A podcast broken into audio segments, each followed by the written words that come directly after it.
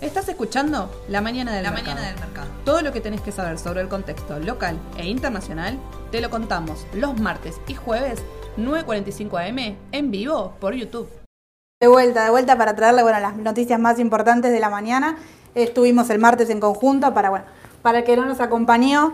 Resumimos, Sole no va a estar en un tiempito, va a estar de vacaciones, así que bueno, va- Las se van a tan merecidas vacaciones, ¿no? Así que nos van a tener que aguantar, bueno, un par de semanitas nada Un tiempo, un tiempo trayéndole, bueno, como siempre, la información más actualizada y todo lo que hay que saber, bueno, antes de arrancar el minuto a minuto de mercado, ¿no? Exactamente. Así que bueno, ¿arrancamos, Edu? Arrancamos porque hay novedades, ¿no? Hay mucho, Algunas hay mucho. muy importantes. Hay mucho acá, hay mucho afuera, así que bueno, Sí, sí, vamos, sí. vamos poco a poco para llevar toda la información. ¿Sí? Puntualmente, bueno, para refrescar, la- el martes pasado nosotros lo que habíamos nombrado es el tema del canje de deuda, ¿sí? donde ahí se medía un poco la confianza, eh, bueno, que Massa tenía con, con el mercado, ¿sí? bueno, iba a buscar eh, canjear sin 15, 15 mil Sí. millones de dólares, que bueno, se logró el objetivo y se superó. Sí. Sí, entró más del 80% al canje. Sí, igual recordemos que el 65% Pertenece eran, a organismos del eh, Estado. Claro, Claro. órganos del Estado, lo que eran CES, lo que eran bancos, eh, bueno, estatales, así que, eh, bueno, de todas formas el canje fue exitoso. La primera medida, digamos, ¿no? Mm. de masa con el mercado eh, fue de forma positiva y, bueno, entró el 80% eh, directamente. Es como ¿sí? que, viste, el mercado dijo, bueno, pasó el primer test, que era Claro. importante, ¿no? Sí, sí, Así que sí, igualmente sí, sí. queda todavía mucho por recorrer, ¿no? Le queda, le queda, le queda todavía. Eh, bueno, dentro de ese 80% de las particularidades que, que dio, se ofrecía lo que era un bono dual. ¿sí? Este bono que estuvimos explicando, que te da la posibilidad eh, de elección, vamos a decir, de lo que sería eh, cobrar eh, en dólar linked, ajustado por el dólar oficial, o cobrar directamente por el dólar SER, que es el ajustado por inflación. Eh, acá yo les traje un par de, de gráficos que les paso a mostrar directamente, ¿sí? En donde ustedes van a poder ver, esto es lo que se logró reducir con el canje, ¿sí? Puntualmente había un vencimiento para estos 90 días, que son los tres meses siguientes, eh, que se juntaba todo en septiembre, como se puede ver directamente en el gráfico, ¿no? Eh, es un gráfico que tomé de- del cronista, leyendo también ahí un poco de, eh, de las noticias actualizadas, que me pareció muy bueno para comentárselos. Mm, Es ¿sí? muy elocuente el gráfico, me parece, ¿no? Claro, sí, sí, sí. Te digo, de esta magnitud, que directamente en esta vela, especie de vela se ve, bajó a esto, que ya achicó el margen en estos 90 días, pero los llevó todos a junio, julio y septiembre del 2023, ¿sí? Que no es un dato menor, que estamos hablando de un año electoral, llevó todos a la tercera opción, que sería septiembre del 2023, que cae directamente después de las pasos. Exactamente. Y bueno, ahí después se viene una definición porque, bueno, el nuevo gobierno que asuma, ahí, bueno, va a tener que decir qué se hace con toda esta voluminosa deuda, que es muchísimo. Así que, bueno, eh, por ahora podríamos llegar a especular, pero bueno, yo creo que es preferible esperar a esa fecha para ver qué se hace con toda esa deuda, ¿no? Sí, sí, sí, sí. Bueno, com- como dijo Edu, siempre que hay elecciones, el mercado, ¿no? Se inyecta volatilidad, especulación. Eh, todavía estamos lejos, pero bueno, ya las noticias indican que vamos a tener grandes movimientos cercanos a esa fecha, Mm. porque cae directamente, eh, bueno, el- una deuda, podríamos decir, en pesos, Sí. ¿no?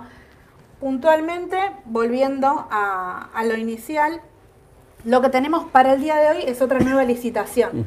Sí, es una licitación mucho más chica, va a eh, intentar colocar eh, 90 mil millones, Millones. de pesos. Sí, Es de- menor, por suerte. Es menor, es menor. No va a haber problema, creo, ¿no? Y se estima, mira, se estima que como fue exitosa eh, la, la licitación Sí. anterior, el canje anterior, en esta no tenga mucho mayor problema. Sí, va a tener, bueno, Lelites, LEDES, LECER. Claro. Eh, la Lelites puntualmente las va a tener para los fondos eh, comunes de inversión, sí, son todas a corto plazo. Eh, así que bueno, eso puntualmente para el día de hoy, que quizás en el transcurso de, eh, del día, más tardar mañana, tendremos la novedad Exacto. de lo que fue esta, esta licitación. ¿sí?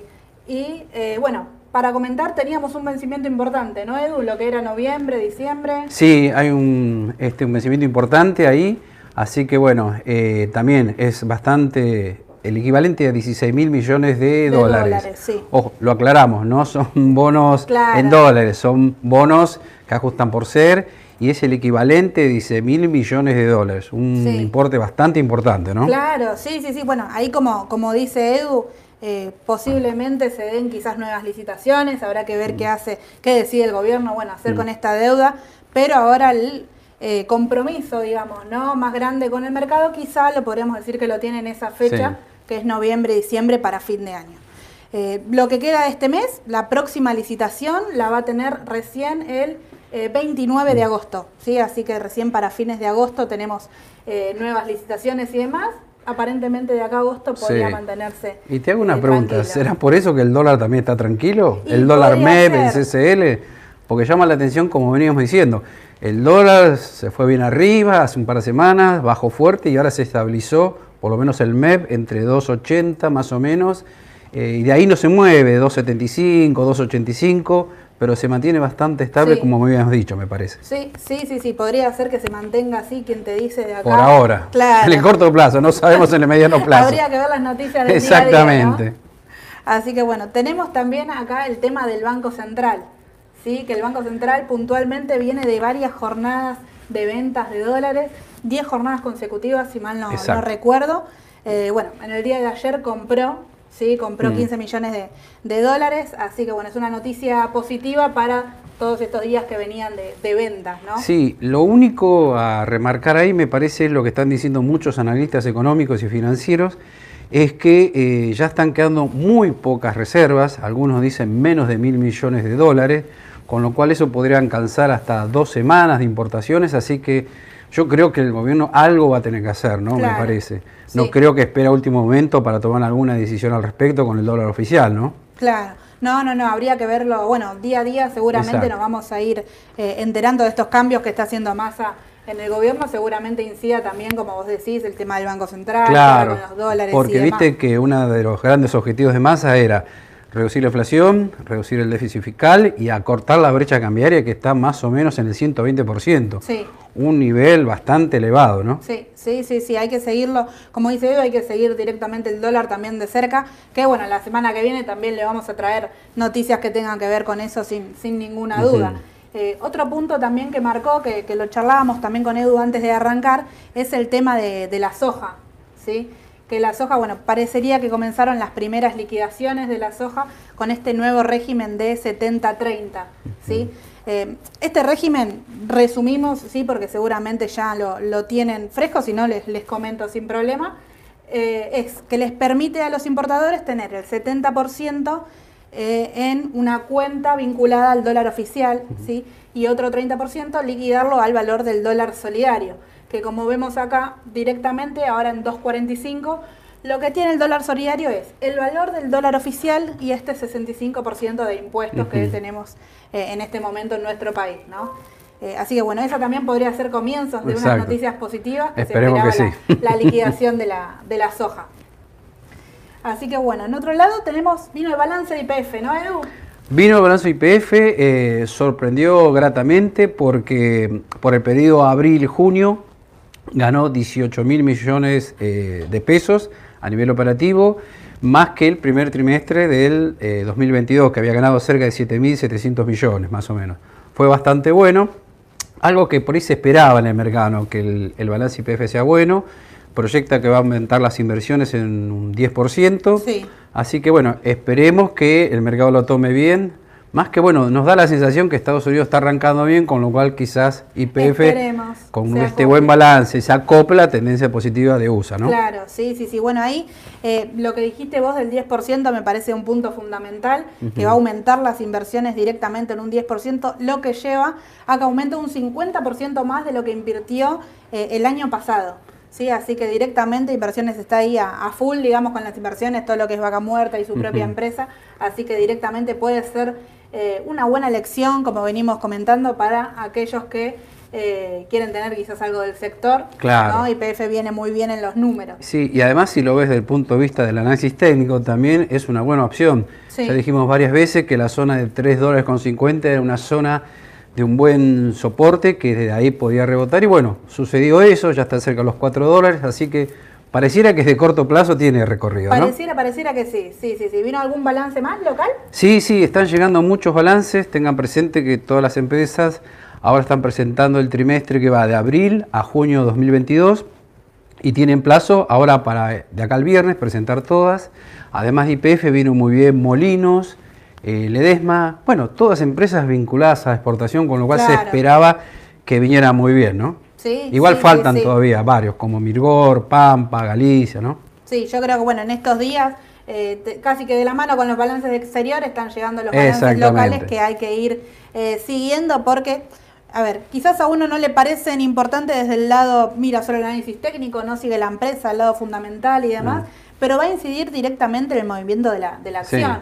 Quizás uno ve un movimiento fuerte, mismo, no sé, un pago de dividendos, ¿no? Que uno no sabe por qué baja la acción, sube todo y baja, y quizás tiene que ver nada más que con, con el balance, que está bueno también tenerlo en cuenta. Así que bueno, y después del mercado local, y no, en, no de menor importancia, el tema de la inflación. Bueno, ahí tenés todo un tema, ¿no? Porque hoy se va a conocer el dato de la inflación por el mes de julio y lo que se está esperando que sea entre un rango de 7,5 y 8%. Recordemos que Capital Federal, o sea, Cava, eh, ya anticipó que la inflación de julio fue 7,7, o sea que va a estar dentro de ese rango más o menos. Es una inflación muy alta, ¿no? Sí. Sí, sí, sí. Bueno, y muchos lo están comparando directamente con la inflación eh, de abril del 2002, que fue superior al 10%, 10,3 si no me equivoco, 4. Mm. Eh, pero bueno, lo están comparando con esa inflación y además ya encuestadoras dan como la inflación anualizada rozando y superior al 100%. Sí, sí, las principales consultoras del país están anticipando entre 100 y 110% ya la inflación proyectada de, para los próximos 12 meses. Sí. Y un dato preocupante también es el arrastre estadístico que hay acá.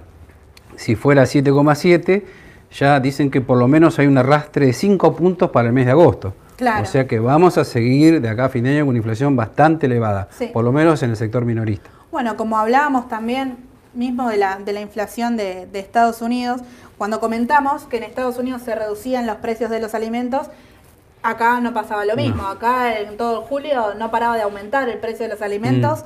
Eh, por cualquier motivo, ¿no? Aumentaba el dólar, aumentaban los alimentos, se espera una inflación alta, aumentaban más los alimentos mm. todavía, entonces todo cae directamente en, mm. este dato, ¿no? Que esperamos hoy seguramente a las 4 de la tarde. Exactamente. Y lo de Argentina, fíjate que a nivel mundial resalta mucho, porque acá se espera 7,7, pero viste que Brasil fue deflación, 0,7. Y ya que estamos, Estados Unidos, ¿cuánto fue? 0% la inflación. O sea que a nivel mundial es como que pareciera que hay un parate, una pequeña desaceleración en materia de inflación, ¿no? Claro, sí.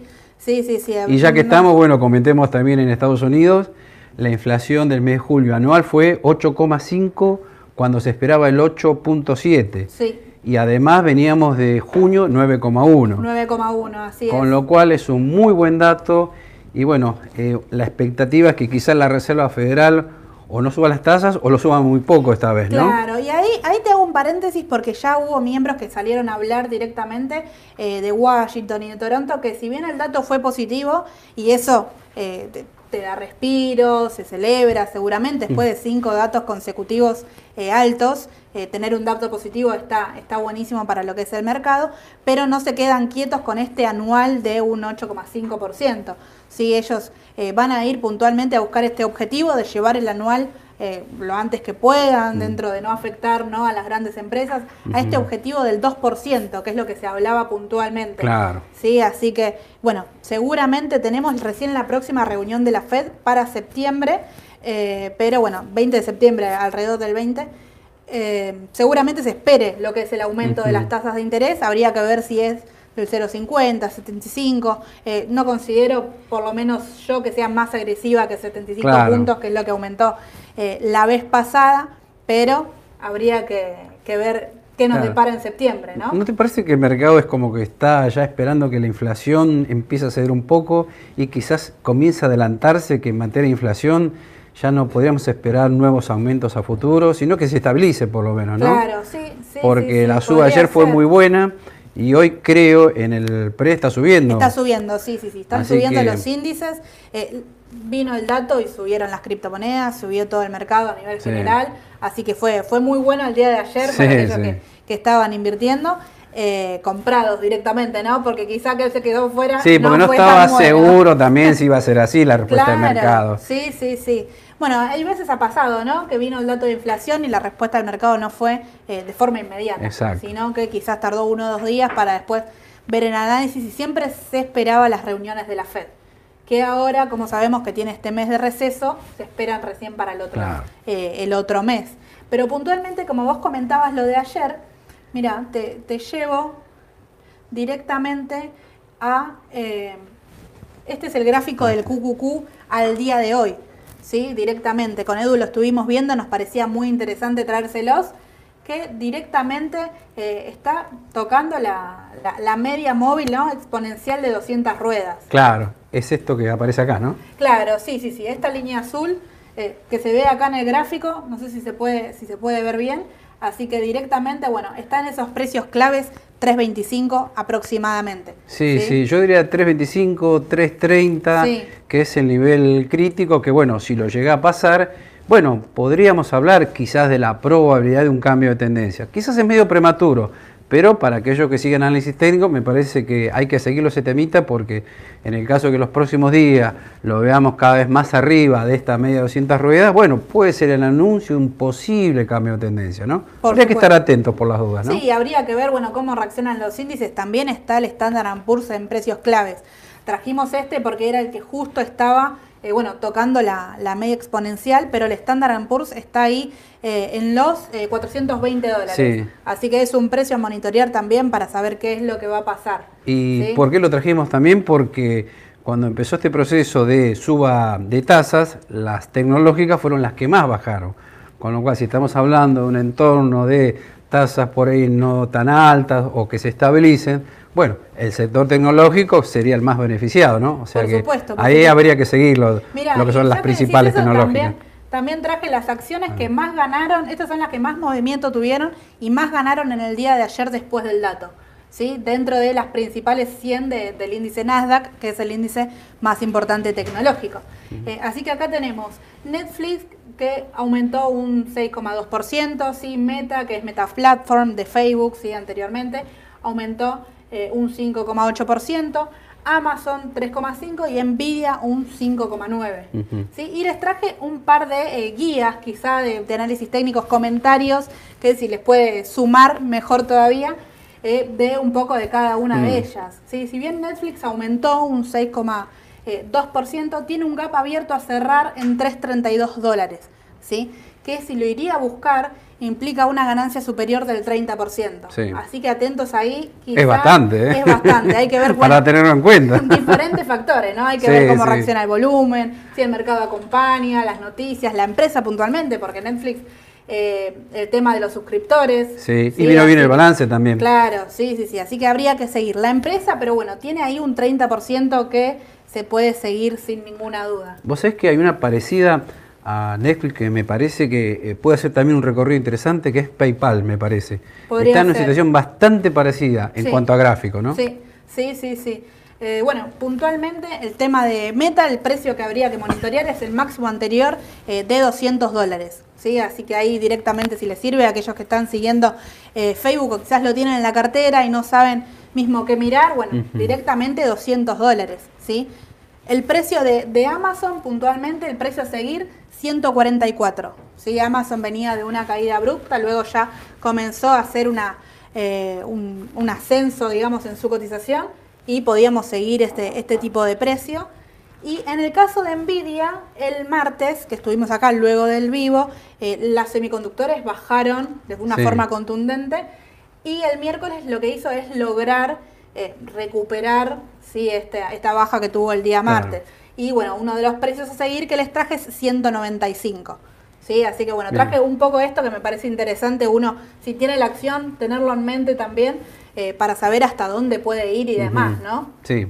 Y otra cosita a tener en cuenta, ya a nivel global, es el tema de las eh, tensiones geopolíticas, porque la otra vez hablamos del tema de la guerra Rusia-Ucrania, que sigue, y bueno, está el tema de Taiwán también, ¿no? Claro. Que no está nada tranquilo el tema. Sí. Si bien finalizaron los ejercicios militares por parte de Taiwán, el conflicto está latente, muchos dicen que tarde o temprano China podría invadir Taiwán, Y ojo que Taiwán es el principal productor de semiconductores y chip, así que eso podría, en el caso que suceda algo, impactar en TCM, que es la principal productora de semiconductores, sí, Así es, así es. Bueno, ahí lo que pasó directamente, eh, como dice eh, Edu, con la llegada de Pelusi, sí, Pelosi, perdón, eh, lo que hizo Beijing fue lo que sería una especie de cercamiento, vamos a decir, a Taiwán, no llegó a invadir directamente, pero sí a presionar, para ir marcándole, eh, bueno, el rumbo con esa idea que ellos tienen de, gobernar directamente Taiwán y demás, y afectan directamente a la importación.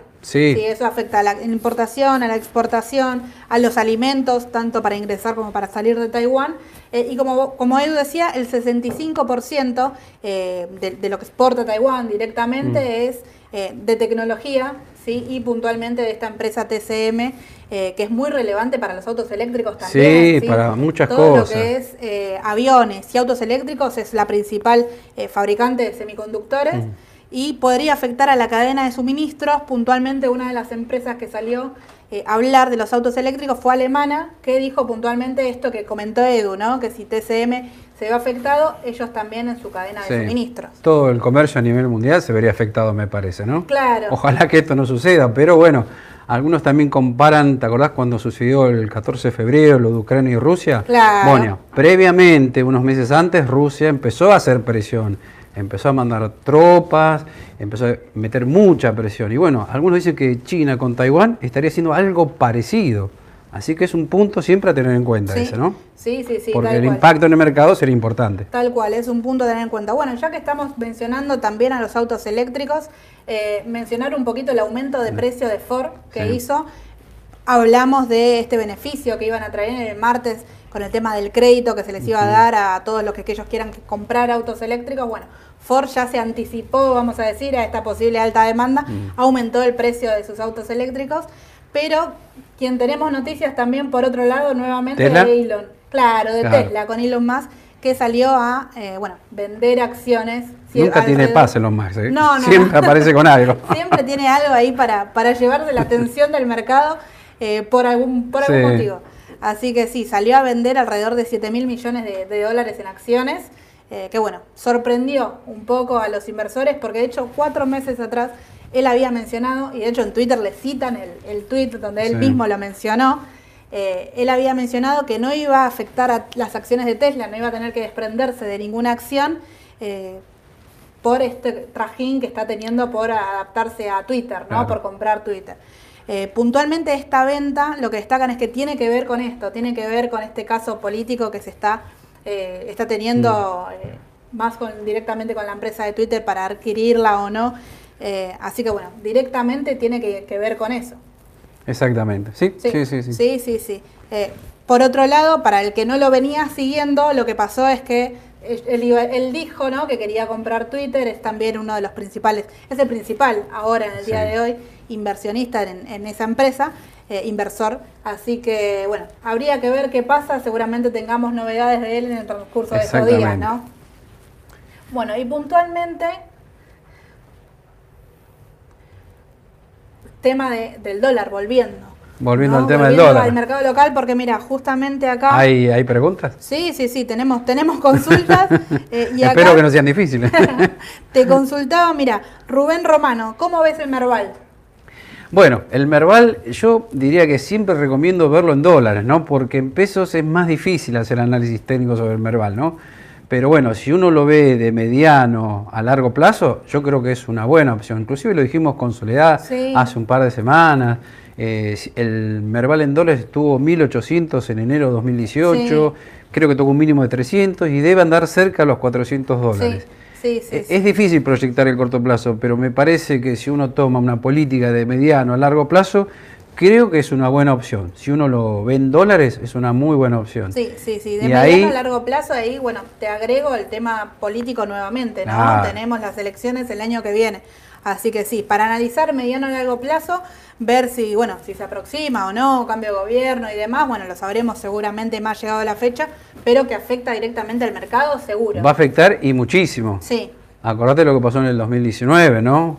Ahí, bueno, un poco fue una sorpresa quizás, porque no se esperaba que ganara eh, que perdiera Macri. Pero bueno, sucedió eso y la baja fue muy fuerte. Acá me parece que podría suceder todo lo contrario, ¿no? Es como que si ganara la oposición, no sabemos quién, bueno, por ahí en base a las encuestas el mercado se podría ir adelantando, ¿no? Si bien falta mucho, falta un año, así que, pero bueno, tenerlo en cuenta para que tome posición ahora con una visión de mediano a largo plazo, creo que sí, es buena opción. Puntualmente, puntualmente. Bueno, acá tenemos eh, un comentario de Legaspi que dice que, se perdió de Disney. Mira, puntualmente nos, nos comenta que se perdió de Disney y consulta si seguirá el Cista. ¿A vos qué te parece, Edu? Yo creo que sí, porque el balance vino bastante bien y había caído mucho Disney. ¿eh? si uno mira el gráfico de Disney, me parece que fue exagerada la baja. De hecho, Disney en el pre ahora estaría estaba subiendo hasta que, que nos Podríamos consultar a ver si está para arriba alguien de la mesa. Sí, nos avisan que sí, está subiendo en el pre, así que bueno, eh, es una buena opción. Sí, es una buena opción. Sí, está subiendo, eh, está subiendo un 9%, bien como les habíamos comentado. Bueno, más de lo que esperaba. sí, sí, sí, sí, subió ayer directamente. Bueno, vino bien su balance, nos estábamos olvidando, mira, de, comentar justamente eso. Vino bien directamente el balance de Disney, aumentó los suscriptores. Eh, también uno de los puntos que tocaba es que aumentó las visitas a los parques, esperan muchas visitas eh, internacionales, esperan que eso mejore todavía, dice que del lado de los cruceros no, todavía no recibieron tantas visitas como esperaban. Es lógico, además. y además, bueno, un tema que tocaron es que están empezando a incorporar eh, eventos que ellos tenían antes de la pandemia, que bueno, como todo cambió, no podían eh, incorporar cómo es, a ver, les resumo, ¿no? Porque quizás no tiene que ver del mercado y a la vez no, eh, el tema del saludo con los personajes, eh, festivales al cierre de los parques y demás, que eso ya lo incorporan nuevamente y les trae muchas más visitas que... Sí, sí. O sea que en materia de resultados quizás ya vimos lo peor y a partir de ahora, bueno, los números que presentan en el futuro serían mucho mejores. Podría ser, podría ser, sí, sí, sí. Y además, bueno, comentar, como decimos siempre, Disney no es únicamente una empresa de... no, no es únicamente el parque de diversión. Es que sí, nos quedó en la cabeza eso siempre, claro, sí, sí, sí. Uno lo asocia a parques nada más y no es tan así. Claro, si bien en el parque le fue, le fue muy bien y esperan que mejore el número y ahí tienen mucho ingreso, eh, el tema de la plataforma también, tienen directamente mucho ingreso, ahí aumentaron sus suscriptores. Eh, un paréntesis, lo único que tuvieron como algo negativo es que las ganancias para el 2024 se redujeron, la expectativa de ganancias para el 2024. Eh, habría que ver de acá al 2024, seguramente se puede modificar. Pueden pasar tantas cosas. sí, sí, sí, pero bueno, ellos ya esa, esa especulación a futuro lo redujeron. Eh, como dijo Edu, en el término, términos mm. del gráfico, volviendo a la, a la consulta, bajó muchísimo y podría ser el comienzo de un cambio de tendencia. Ahí mm. habría que ver los precios claves que sin duda si quieren directamente el martes se lo traemos y lo comentamos sin problema. Igual, ¿sabes qué? Me parece que es bueno aclararlo si uno está fuera del mercado, eh, 100% líquido, no es bueno ir a un solo papel, me parece. Siempre es bueno diversificar. Si uno dice, bueno, estoy afuera 100% líquido, bueno, un 20% a Disney, un 10% a otro papel, otro 20%, no sé, puede ser Amazon, como ya vimos. Siempre habría que diversificar en cuatro o cinco papeles y de distintos sectores para, bueno, mitigar un poquito el riesgo, ¿no? Que esto implica invertir siempre en renta variable. Sí, sí, sí, sí. Bueno, y otro balance que no mencionamos, eh, que ya aprovecho que, estamos charlando de esto, es el balance de Coinbase, que directamente decepcionó a los inversores y bajó su cotización el día martes. Pero ahí, después del dato de inflación, el Bitcoin tuvo un aumento fuerte de un 2-3%, eh, más agresivo directamente. Hoy creo que ya subía un 6%. Eh, bueno, Coinbase subió directamente el 6% y recuperó esa caída que tuvo del balance, pero es una empresa que viene muy golpeada de balances anteriores también. Así que si bien es un sector para seguir, que ya aparentemente, según lo que dice JP Morgan, eh, ya habría tocado los mínimos, así que hay que seguir el sector. Eh, bueno, vino bien y ahora se subió a esta tendencia alcista. Está muy relacionado, obvio, no sé si lo dijimos, con el tema de criptomonedas, ¿no? Claro. Así que si empieza a subir Ethereum, este eh, Bitcoin. Bitcoin bueno, obvio que esta plataforma puede andar muy bien también, ¿no? Claro. Y además el tema de la tasa de interés influye mucho, cómo están las tecnológicas. Ahí sí veo más correlación de Coinbase con lo que es el parque tecnológico, ¿no? Claro, sí, sí, sí, sin duda, sin duda. Y además, bueno, dos de las empresas que subieron muchísimo el día de ayer, más de un 10%, de hecho, fueron las mineras de criptomonedas, eh, la minera Mara y Riot, para aquel que lo sigue, bueno, tuvo ayer eh, después de tantas negativas, una ahí positiva, un empujón positivo, aumentando más de un 10%. Bien. ¿Sí? Así que bueno, ahí tenemos otra noticia. Otra consulta que acá nos dejan es qué acción del Merval les gusta más para capturar algo positivo. Uy, qué ¿A vos difícil. cuál te gusta, Edu? es difícil, ¿no? Porque tenés los bancos, las eléctricas, este, bueno, si uno lo ve así por atraso, me parece que, disculpa que insista un poquito, ¿no? YPF me parece que es la más atrasada de todas. Igualmente, como dije anteriormente, siempre si uno va a comprar YPF, bueno, diversificar con otros papeles también, claro, ¿no? sin duda, sin duda. Galicia, alguna eléctrica, Transener, no meter todo en un solo papel es lo más aconsejable, ¿no? Bueno, lo que nombramos también, que, que también lo nombramos el día martes, dentro de las transportadoras y el aumento que tuvo todo el mercado local, quizás la que está un poco más atrasada era Transportadora Gas del Norte. Sí. Así que por ahí podría ser un papel para seguir. No lo vi en el día de hoy todavía, pero bueno, podría ser sin duda eh, un papel para tener en cuenta. ¿no? Sí. Y como dice Edu, ver también el tema del volumen. El panel líder tiene muchísimo más volumen que el panel general. eh, y dentro de ahí quizás Galicia, Banco Macro y PF se llevan eh, la mayor parte de- del interés ¿no? de los inversores al momento ¿sabes de qué? operar. Ahora que me acuerdo, podría ser Aluar también, ¿no? Porque muchos especulan, Aluar exporta el 80% de su Claro. producción. Y bueno, va todo por dólar oficial, así que imagínate si llegara a haber una devaluación, no es que la estoy llamando, ¿no? Estoy partiendo de un escenario hipotético. Claro. Si llegara a haber una devaluación en las próximas semanas, una de las grandes beneficiadas es Aluar, ¿no? Sí. Así que es un datito a tenerlo en cuenta también. Sí, sí, sí, sí, por supuesto. Bueno, y volviendo un poco, si en términos de, de elecciones que estuvimos charlando y demás, eh, el 2 de octubre hay elecciones en Brasil. Eh, Bolsonaro ahí recortó los puntos con Lula, recortó dos puntos. Eh, es un sector para seguir. Ahí está el ETF, el EWZ, está Bien. Petrobras, Vale y demás. Así que directamente habría que ver, Eh, bueno, es qué bueno pasa lo con que decís. ¿no? Es bueno lo que decís porque si uno sigue en el exterior y dice, bueno, invertir en Brasil no es mala idea y el vehículo más importante es un ETF, que en este caso, como decís vos, es el EWZ, que tiene, entre otras, lo dijiste, Petrobras, Sí, eh, Itaú, Itaú, Vale, o sea que no es mala opción tampoco, ¿eh? Perfecto, perfecto. Así que bueno, Edu, por hoy ¿Ya está? Se pasó volando. Nos vemos. sí, cuando hay, cuando hay un montón de noticias, te digo, eh, esto es eh, directamente, directamente. Así que bueno, nos vemos directamente el martes. Bueno, si Dios Eh, quiere. Espero, espero que bueno, que estén todos atentos, suscríbanse al canal. Ahora se está subiendo en Spotify. Eh, y les comento que no les había comentado, hay un número que nosotros tenemos de, de WhatsApp si quieren recibir las noticias. Ahí, eh, si no lo, no lo tengo ahora en mente, pero si ustedes preguntan en el comentario, les pasamos directamente el contacto para que les llegue minuto a minuto las noticias, que está buenísimo. Sí. Te digo, está todo el equipo de comunicación ahí atrás informando eh, todo lo que pasa en el mercado. Así que bueno, Bueno, gracias nos Edu. despedimos. Gracias Nos a vos, vemos. eh. Hasta luego.